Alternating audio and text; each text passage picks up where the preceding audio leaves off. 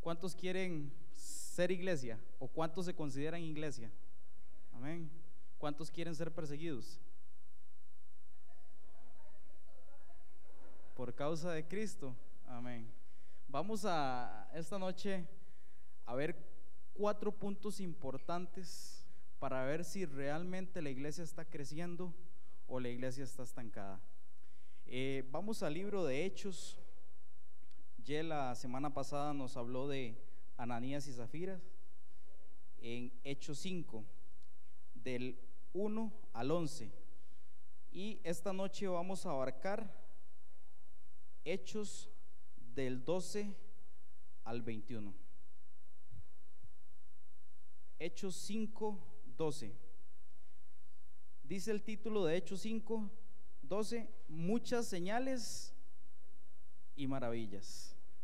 Y el título del 17 dice, Pedro y Juan son perseguidos. Entonces, hermanos, antes de leer, vamos a, a ver un video vamos a ver un video que nos va a ilustrar un poco, eh, un resumen de lo que es Hechos 5 del 12 en adelante.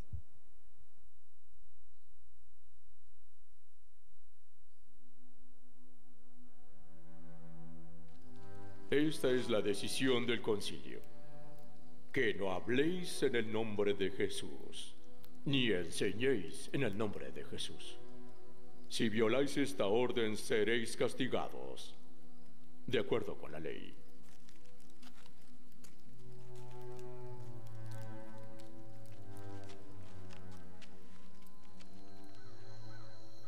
Porque también Cristo padeció por los pecados, el justo por los injustos, para llevarnos a Dios siendo muerto en la carne, pero vivificado en el Espíritu. Cristo ha dicho que vosotros sois la luz del mundo. Una ciudad asentada sobre un monte no se puede esconder.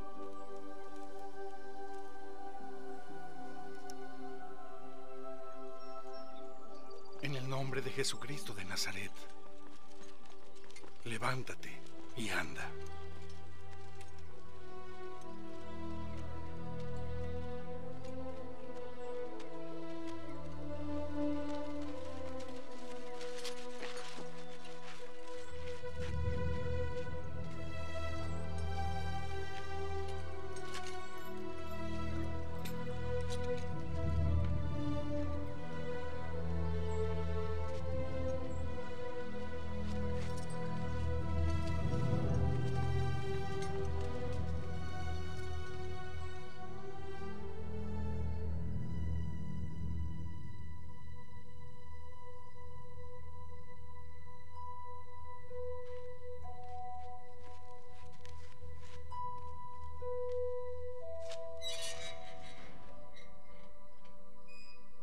Id, ya, y en el templo hablad al pueblo todas las palabras de esta vida.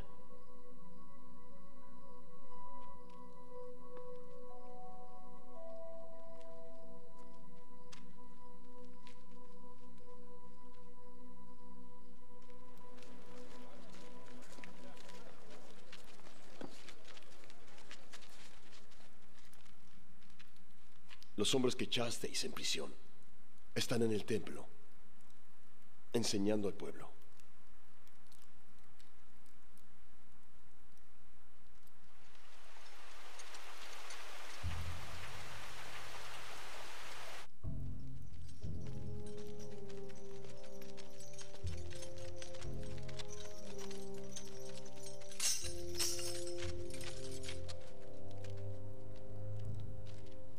No os mandamos estrictamente que no enseñéis en ese nombre.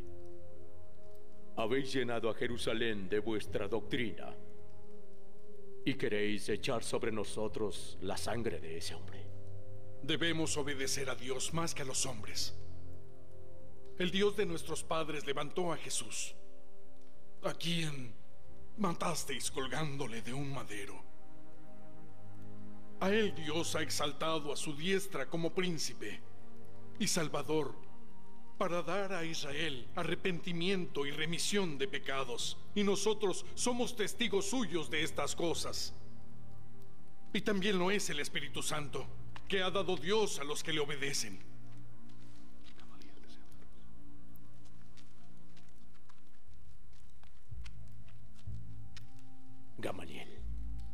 ¿Qué castigo imponen las leyes?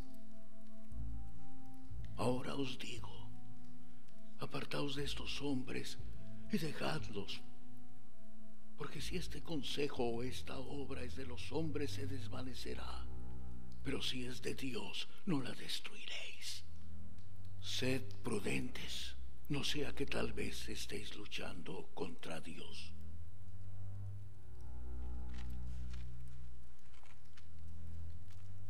Se os prohibió predicar en el nombre de Jesús, pero igual lo habéis hecho.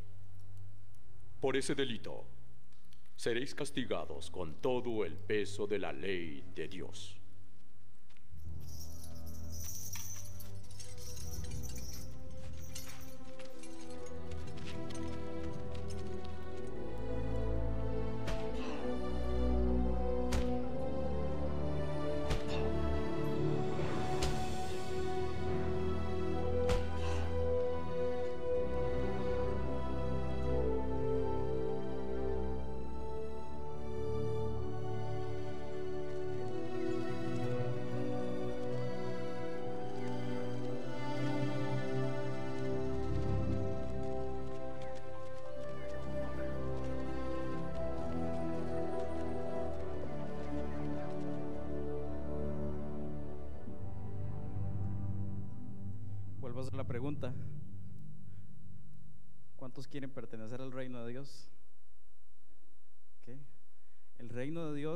Un reino que se expande.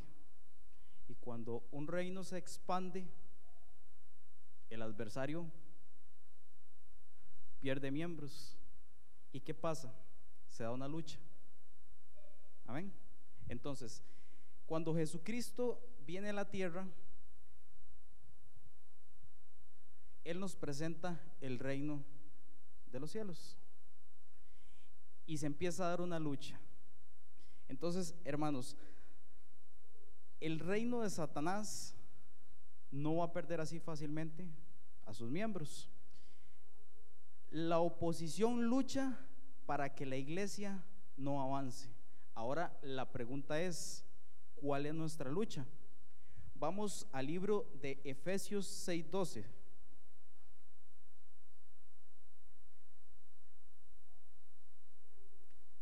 Efesios 6:12. Los que no lo pueden buscar rápido, lo vamos a tener también en la pantalla. Efesios 6:12 dice, porque no tenemos lucha contra sangre y carne, sino contra principados, contra potestades, contra los gobernadores de las tinieblas de este siglo, contra huestes espirituales de maldad en las regiones celestes. Entonces, tenemos que tener claro, hermanos, a qué nos estamos enfrentando. Antes de iniciar la lectura del libro de los Hechos, de 5.12 en adelante, tenemos que tener claro a qué nos estamos enfrentando. Y para tener claro eso, tenemos que ver a qué se estaban enfrentando Pedro, Juan y su pueblo. Y, ellos estaban enfrentando a nada más y nada menos que la religiosidad. Entonces, es donde Satanás mejor opera. ¿Y por qué es donde Satanás mejor opera? Porque, hermanos, a través de las religiones es lo contrario del cristianismo. El cristianismo es y nada menos que Jesucristo. ¿Y Jesucristo qué es? Vida. ¿Cuánto lo creen? Que Jesús es vida. Vamos al libro de Primera de Juan 5:12. Y vamos a ver por qué la religiosidad es donde Satanás mejor opera. Porque la religiosidad va a ser lo contrario que Jesucristo vino a predicar. Igual, si no lo, si no lo han encontrado, lo podemos leer en la pantalla. Primera de Juan 15, 12 dice, el que tiene al Hijo, ¿qué tiene? La vida. El que no tiene al Hijo de Dios, ¿qué no tiene? La vida. Primera de Juan 5:12. Sí, ahí está 15:12. Abajo sí está correcto 5:12. Es Primera de Juan 5:12. El que tiene al Hijo, ¿qué tiene? La vida. ¿Cuántos están seguros de que tienen la vida eterna? Ok, si usted está seguro de que usted tiene la vida eterna, es porque usted tiene a Jesucristo en su corazón. Entonces, usted practica qué? El cristianismo. Lo contrario de eso es la religión. ¿Ok? Vamos a Juan 15, 18. Juan 15, 18.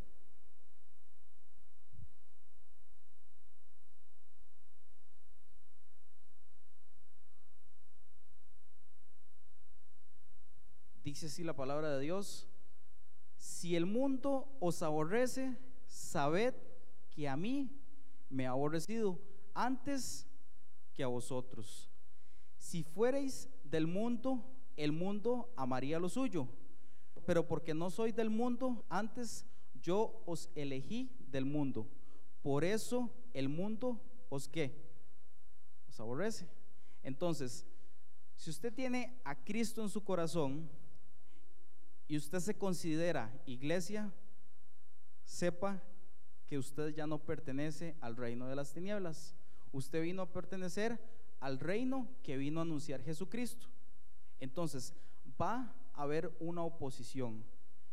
Y esta oposición que estaban teniendo los apóstoles era una posición de religiosos. Y esas son las estructuras religiosas que nosotros tenemos que quebrar hoy en día. Amén. Ok. Esto es una pequeña introducción para ir con el desglose versículo por versículo del el libro de Hechos 5, 12. Entonces, vamos a ver cuatro causas por las cuales nosotros vamos a ser perseguidos. Y bueno, aquí están los pastores. Cuando la iglesia empieza a ser perseguida por estas causas, es porque realmente estamos caminando con un objetivo y una visión. Amén. Vamos al libro de Hechos 5 y vamos a leer del 12 al 13. Hechos 5 del 12 al 13 dice, y por la mano de los apóstoles se hacían muchas qué? Señales y prodigios en el pueblo y estaban todos unánimes en el pórtico de Salomón.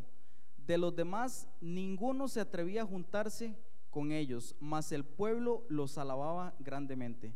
Hermanos, de, esto, de estos dos versículos vamos a obtener dos causas por las cuales si nosotros estamos creciendo en la visión de Jesucristo, tenemos que estar cumpliendo estos dos puntos y tenemos que estar siendo perseguidos, nos deben de odiar, deben sentir celos y envidia porque estamos caminando como Jesucristo dijo que camináramos. El primer punto son las señales y los prodigios o los milagros. Siempre van a causar persecución y lo vimos con Jesucristo. Vamos al libro de Marcos 5:34. Marcos 5:34.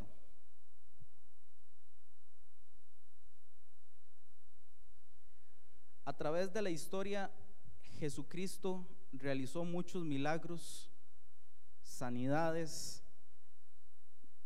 en fin. Esta es una de las causas por qué también crucificaron a Jesucristo. Dice Marcos 5:34, y él le dijo, hija, tu fe te ha hecho salva. Ve en paz y queda sana de tu azote. Esta era la mujer que tenía el flujo de sangre. ¿Qué le dijo primero el Señor? Está sana. ¿Tu fe qué? Te ha hecho salva. Hermanos, lo más importante es tener a Jesucristo en el corazón. Eso es la vida, eso es la plenitud. Por eso la religiosidad se opone a esto. Porque lo primero que, que Jesucristo le dice es, tu fe te ha hecho salva. ¿Cuántos han tenido alguna dolencia y le han pedido al Señor? Y está bien, pero lo más importante es saber por qué estamos pasando por eso. Si es un propósito de Dios, si es la voluntad de Dios, pero lo principal que nosotros tenemos que tener en nuestro corazón es la salvación. Amén. Entonces, a través de las señales y los milagros, cuando nosotros empecemos a ganar almas, aquí se va a desatar una lucha. Pero si eso no empieza a suceder en la iglesia, déjeme decirle que Satanás está aquí, en la primera banca, sentado, cruzado de pies, porque no, les, no lo estamos afectando. Estamos tranquilos. Cuando nosotros empecemos a golpear en el diseño que Jesucristo vino a establecer de su reino, empezamos a caminar y estas cosas se empiezan a dar. Hay veces creemos que solo esto se tienen que dar en las cruzadas, en los grandes eh, predicadores. Pero Jesús tenía un propósito en cada sanidad y lo hacía público. Y lo hacía público para que todos vieran. ¿Cuántos creen que nosotros, iglesia, debemos crecer en ese aspecto? en ganar las almas, porque hay mucha gente enferma, pero su enfermedad es que no tienen a Cristo en su corazón. Y, la religiosidad está contenta porque muchos vienen aquí a la iglesia y pasamos y oramos y siguen igual. Cuando Jesús realmente vive en nuestras vidas, todo es diferente. Cuando nosotros realmente tenemos un encuentro con Jesucristo, todo es diferente. Amén. Entonces, esa es la primera causa por la cual vamos a ser perseguidos. Vamos a volvernos un poco. Dice, por la mano de los apóstoles hacían muchas señales y prodigios en el pueblo y estaban todos qué? Unánimes. ¿Usted cree que es casualidad que la Biblia mencione que estaban unánimes? No, no es casualidad es que era el diseño que estableció Jesucristo. Eh, la pastora nos habló ampliamente este tema de la unidad, pero vamos a ampliarlo un poquito más todavía porque considero que es importante, porque cada vez que hay una reconciliación entre hermanos, entre parejas, entre iglesias, pasa algo. Y por eso es que muchas veces la iglesia no avanza, porque hay rencor, hay rencillas, hay celos. Y si es el diseño correcto de Jesucristo, en esta iglesia va a haber unidad. Entonces, cuando Javi pase aquí adelante, yo me voy a sentir gozoso. Cuando a Javi le pase algo, yo me voy a sentir gozoso. Cuando Javi se duela, yo me voy a doler con él. Y así con cada uno de nosotros. Dicen que el ejército más cruel es el, ejército cristiano, porque entre nosotros tratamos de hundirnos. Pero nosotros realmente tenemos que sentirnos como que somos la familia de Cristo como que yo mañana voy a ir donde el hermano Mario y voy a ir a tomar café, ¿por qué no? Amén. Eso sí me sonó. Pero no nos vemos como realmente que pertenecemos a una misma familia. Y hermanos, aquí había un impacto porque los apóstoles estaban caminando correctamente en el diseño de Jesucristo. Vamos al libro de Eclesiastés 4:12. Eclesiastés 4:12. Dice así la palabra de Dios. Si alguno prevaleciere contra uno, dos le resistirán, y cordón de tres dobleces no se rompe pronto. Hermanos, si nosotros estamos unidos cuando venga el ataque de Satanás, va a ser más difícil. Por eso es importante que usted hoy esté aquí. Por eso es importante que yo hoy esté aquí.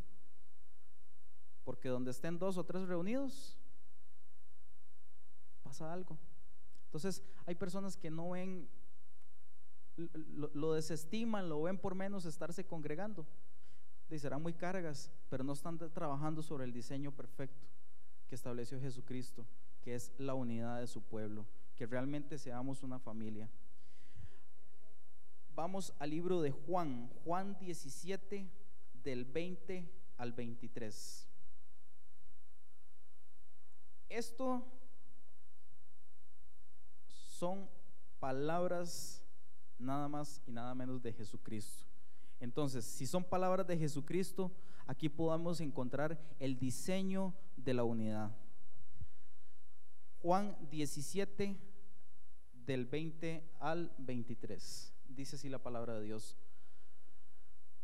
Mas no ruego solamente por estos, sino también por los que han de creer en mí por la palabra de ellos, para que todos sean uno como tú, oh Padre, en mí y yo en ti, que también ellos sean uno en nosotros, para que el mundo crea que qué, que tú me enviaste. Aquí encontramos la clave.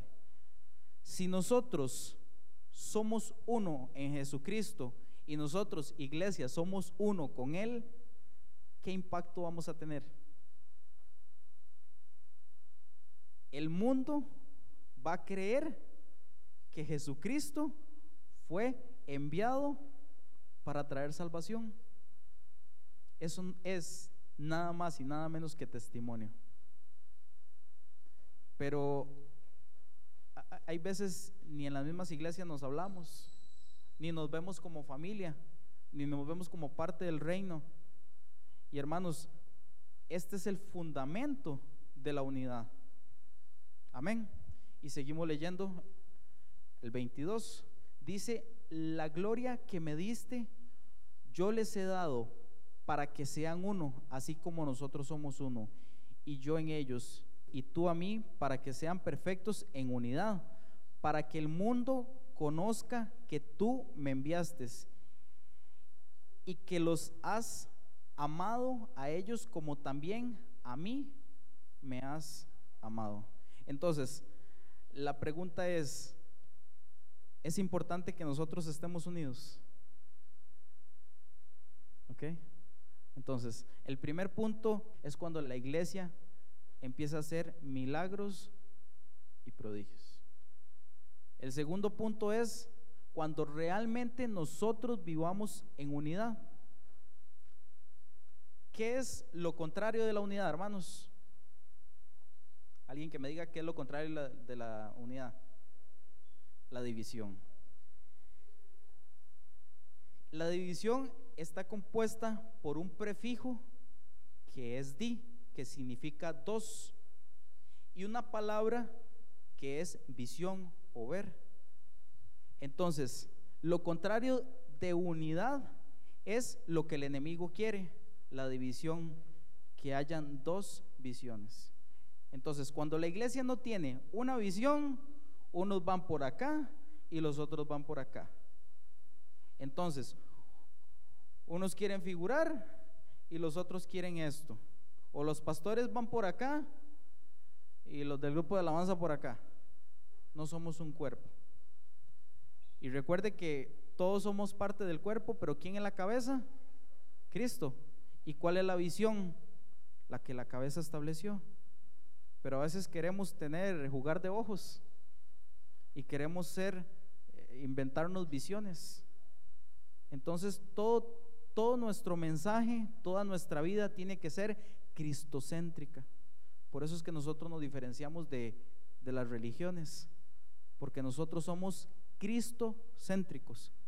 Que mire que María, no, ¿Que Pablo? No, es Jesucristo, el centro de todo. Amén. Seguimos en el libro de Hechos. Ahora vamos al 14.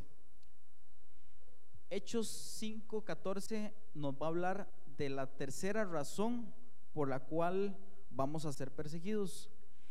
Y los que creían en el Señor aumentaban más, gran número así de hombres como de mujeres. Hermanos, es indispensable un crecimiento en la palabra de Dios. yo, yo no sé cómo, cómo pretende la iglesia crecer si no es en la palabra de Dios. No hay otra forma de crecer. No hay otra forma. O sea, no, no vamos a caer en lo mismo de los que no vienen. Yo estoy hablando de los que están aquí. De los que estamos aquí. Porque los que estamos aquí hemos demostrado que tenemos hambre de crecer en la palabra de Dios. Pero tenemos que crecer para impactar. O sea, nosotros estamos ahorita aquí adquiriendo conocimiento del libro de los hechos porque hemos creído que el Señor está llevando a la iglesia, al ministerio, en un diseño que va a impactar. Y por eso es que el libro de los hechos nos está enseñando cuál es la visión de la iglesia y cuál debe ser nuestra visión como iglesia. Amén. Entonces, cuando la iglesia empiece a aumentar, y no en cantidad, no estoy hablando de que tengamos que hacer una segunda planta, en calidad, en palabra, que la otra semana sea el hermano, la hermana, el que venga y exponga, o que vayamos a hacer eh, una vigilia, hermanos, que nosotros empecemos a crecer. Entonces va a haber un aumento, no en cantidad. Es, hablemoslo de, de calidad, ¿verdad? Entonces, ahí vamos a ser perseguidos. ¿Por qué? Porque si no hay unidad, no hay milagros y nosotros no crecemos en la palabra, el Señor nos ha dado la herramienta correcta para ir a impactar. Pero si no utilizamos la herramienta correcta, ¿cómo vamos a impactar? Entonces las almas se están perdiendo porque no trabajamos sobre el diseño correcto que estableció Jesucristo en la tierra para la iglesia. este mensaje no es para la gente del mundo, este mensaje es para la iglesia. Amén. Vamos a leer del 15 al 16, Hechos 5 del 15 al 16. Y vamos a ver el cuarto punto. Tanto que sacaban los enfermos a las calles y los ponían en camas y lechos, para que al pasar Pedro, a lo menos su sombra cayese sobre alguno de ellos. Y aún de las ciudades vecinas muchos venían a Jerusalén trayendo enfermos, atormentados de espíritus inmundos, y todos eran sanados. Hermano, tiene que haber liberación. El cuarto punto es que tiene que haber liberación. Yo me acuerdo que cuando iniciamos en el Ministerio de Restauración, eh, se inició en una sala 2, 3, 5, 10, 15 y ya no cabían. Y se expandió tanto que hasta los vecinos eran sanados, como dicen, de rebote. Y se empezó a regar la bola en Betania a tal punto, ahí una betaniense que, que fue impactada, que fue impactada por esto. Entonces, hermanos, dice que el, 16 dice, y aún de las ciudades vecinas muchos venían. Hermano, cuando hay liberación, veces no hay ni que salir, vienen. ¿Por qué? Porque tienen sed, vienen muertos, necesitan vida y vienen por vida. Entonces, el cuarto punto, cuando empiecen a haber liberaciones, muchos van a venir, ni siquiera hay que salir. Está pasando. Está pasando. Sí, sinceramente. Vamos acá localmente, está pasando. Vamos a nivel regional, está pasando. A nivel de país, está pasando. la iglesia perdió el diseño. La iglesia ha perdido el diseño. Pero nosotros realmente que estamos estudiando la palabra de Dios, tenemos que mantenerla y todos los días trabajar nosotros y entre nosotros, porque no es solo nosotros, porque si yo trabajo solo y el hermano trabaja en otra cosa, va a haber que una división y no vamos a trabajar en la misma visión que Jesucristo ha establecido para la iglesia. Amén. Vamos a avanzar Hechos 5, 17. Dice, entonces levantándose el sumo sacerdote y todos los que estaban con él, esto es la secta de los saduceos, se llenaron de celos. Entonces, hermanos, ¿quién se levantó contra la iglesia de Cristo?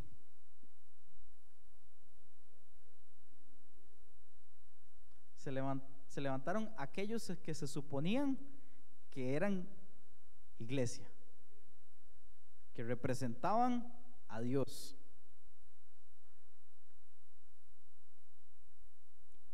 ¿Y los saduceos quiénes eran? A ver si pusieron atención en el estudio que, que dimos. ¿En qué, ¿En qué no creían ellos? ¿En? Resurrección. Resurrección. Y en la resurrección. ¿Ok? Entonces, este grupo de religiosos fue los que se levantaron. Primero se levantaron contra quién? Contra Jesucristo. Y ahora contra quiénes se levantan? Contra el pueblo de Dios. ¿Por qué? Porque se estaban dando milagros en el nombre de alguien, entre comillas, estaba muerto. Amén. Entonces, dice, al final se llenaron de qué? De celos,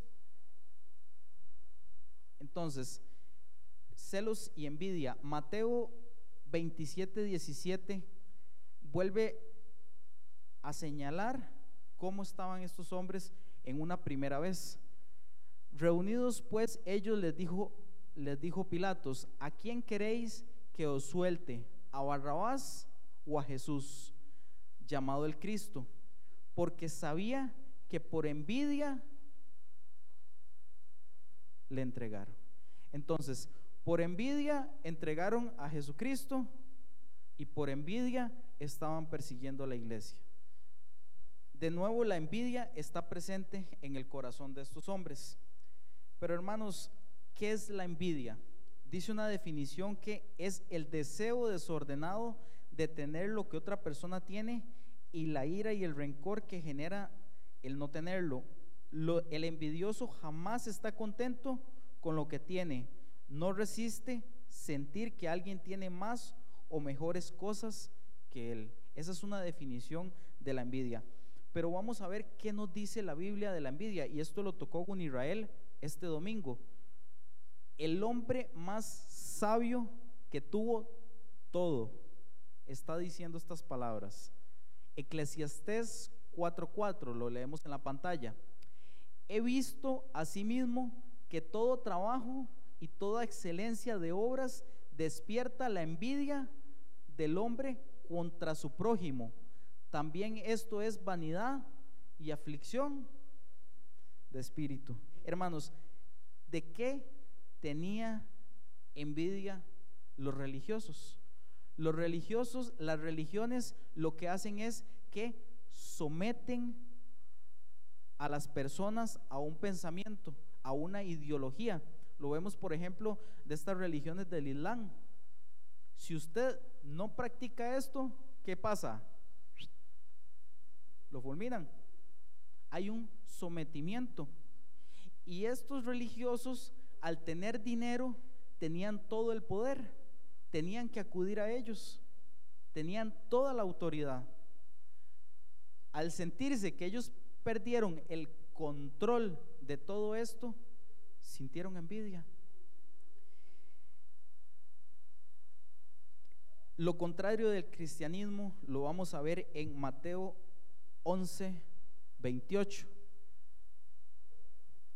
dice Jesucristo, venid a mí todos los que estéis trabajados y cargados, y yo os haré descansar. ¿Qué dice Jesucristo? Yo os someteré a que ustedes tienen que venir a mí para esto, esto y lo otro. ¿Qué dice Jesucristo? Venid. Y venid es una elección. Entonces, es su elección a quien quiere seguir. Si usted quiere someterse a la esclavitud, su decisión. Pero Jesucristo no te va a obligar. Dice, venid a mí todos los que estéis trabajados y cargados, y yo os haré descansar. Y cuando venimos, vamos nada más y nada menos que a la vida. Y vamos a ir a la vida eterna. Amén. Los religiosos tenían envidia de esta situación. Seguimos avanzando en Hechos 5, 18.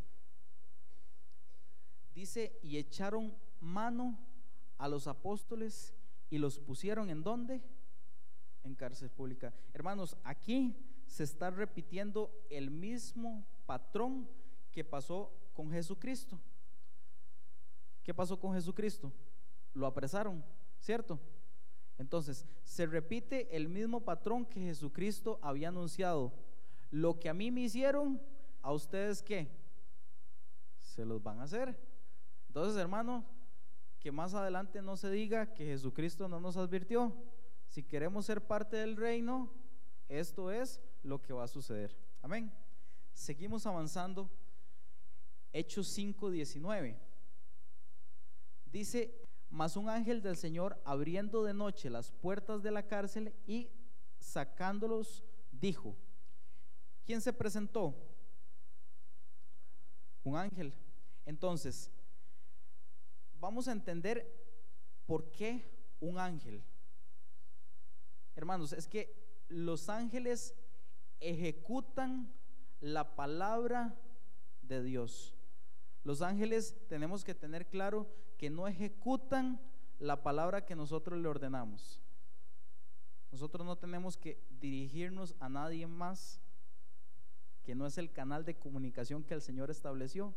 Por eso es que nosotros no hablamos ni con muertos, mm, ni con ángeles, porque nosotros somos Cristo céntricos. ¿Y por qué, ¿Y por qué esto? Lo vamos a respaldar aquí en la pantalla Salmo 103 del 20 al 21, para los que están apuntando. Vamos a leerlo aquí en la pantalla. Dice, bendecida Jehová vosotros sus ángeles, poderosos en fortaleza, que ejecutáis, ¿qué? Mi palabra, su palabra, obedeciendo a la voz de su precepto. Bendecid a Jehová vosotros todos sus ejércitos, ministros suyos, que hacéis su voluntad. Entonces, hermanos, los, el ángel estaba haciendo la voluntad que el Señor le había encomendado. No estaban obedeciendo a la palabra de Pedro y Juan que les había dicho, Señor, ángel, libérame de esta cárcel. No, esto, la representación del ángel fue con un propósito que el Señor estableció.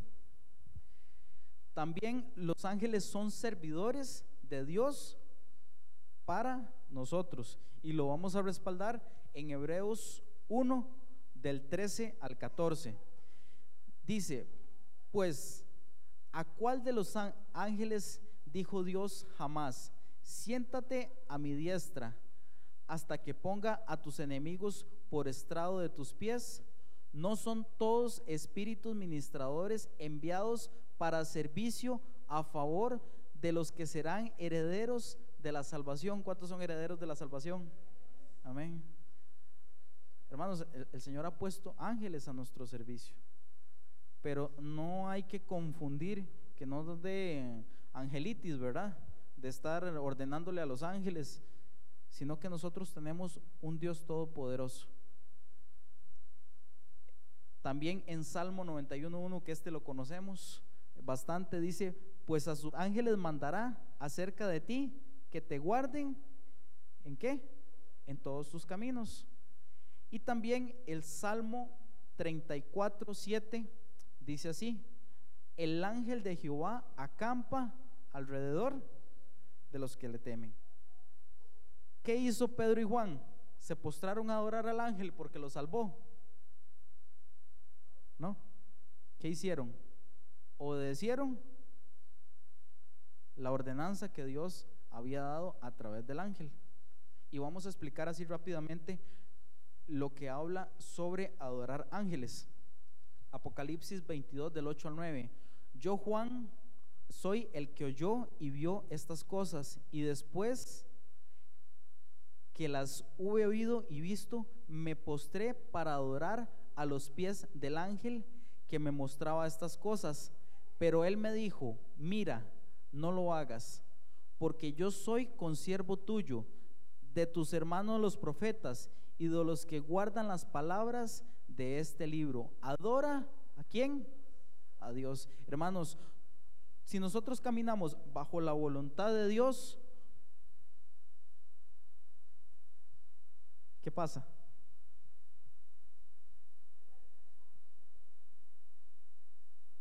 Ahí van a estar para guardarnos. Y si se nos presenta un ángel, es porque el Señor lo envió. Pero que tenemos que tener claros que quien aquí es todopoderoso es Jesucristo. Amén.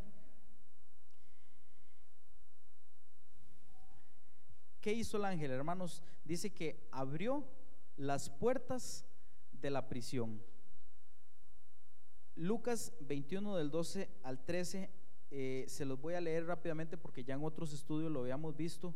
Dice, pero antes de todas estas cosas os echarán manos y os perseguirán y os entregarán a las sinagogas y a las cárceles y seréis llevado ante reyes y ante gobernadores por causa de mi nombre y esto os será ocasión de dar testimonio. Hermanos, en esta ocasión, Pedro y el otro apóstol fueron liberados de una situación apremiante. Hay que tener claro que no todas las veces va a ser igual.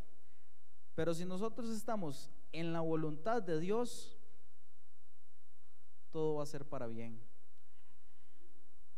¿Qué tenía Pablo que lo, que lo estaba afectando? ¿Un qué? Un aguijón. Y le fue quitado. Entonces, hermanos, si nosotros padecemos algo por causa de Cristo, algunas veces se nos va a abrir la puerta y otras veces no se nos va a abrir. Pero Señor, tú das, tú quitas pero que tu nombre sea alabado. Amén. Entonces, hermanos, hay que tener claro que si nosotros caminamos en la voluntad de Dios, van a venir pruebas. Muchas veces nos van a abrir la puerta de la cárcel, pero otras no nos la van a abrir. Pero dice el Señor que todo esto va a ser ocasión para dar testimonio. Muchos mártires murieron en la cárcel en fosa de leones, apedreados, pero todo fue por causa de dar testimonio. Amén. Hermanos, yo trabajé como cinco años en, en el sistema penitenciario y cada vez que había una fuga, costaba que un privado de libertad regresara. Todos se escapaban. Y costaba mucho que un privado de libertad regresara. O que fuera visto. Estos hombres habían sido privados de su libertad. Y el ángel llega y abre la puerta. Y vamos al libro eh, de Hechos 5:20 y va a pasar lo que lo que no muchos cristianos hacen en medio de la prueba. Porque en medio de la prueba normalmente lo que hacemos es huir.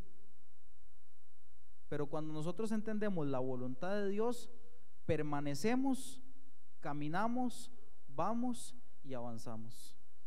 Hechos 5:20 dice, les dijo el ángel, id y puestos en pie en el templo, anunciad al pueblo todas las palabras de qué? De esta vida. Y de esta vida es Jesucristo, las palabras que había anunciado Jesucristo. Entonces, hermanos, normalmente cuando un li- eh, de libertad es soltado, probablemente no vaya, huya. Pero en este caso, ellos fueron. El, id- el ángel no les dijo, vayan y escóndase, sino que ellos fueron a pesar de que sabía lo que podía venir. Entonces, hermanos, cuando usted vea todo nublado y usted dice, Señor, si es tu voluntad, que así sea. Y el Señor va a estar ahí para respaldarte. El Señor va a estar ahí. Puestos en pie. Esto es, estén preparados y listos sin dudar. ¿Cuántos quieren, a pesar de las pruebas, seguir? Nadie. Amén. Vamos a estar confiados de que Jesucristo va a estar ahí con nosotros. Amén. Avanzamos al 21. Habiendo oído esto, entraron de mañana en el templo y enseñaban. Entre tanto vinieron el sumo sacerdote y los que estaban con él, y convocaron al concilio y a todos los ancianos de los hijos de Israel, y enviaron a la cárcel para que fuesen traídos. Hermanos, si usted tiene ganas de continuar la historia, no se pierda el próximo jueves. Estos es como los finales que usted menos espera, ¿verdad? Quedamos así como, como a medias. Pero el otro jueves vamos a retomar un poco estos capítulos, pero el fundamento de, de este estudio era conocer los cuatro motivos por los cuales la iglesia debe ser perseguida.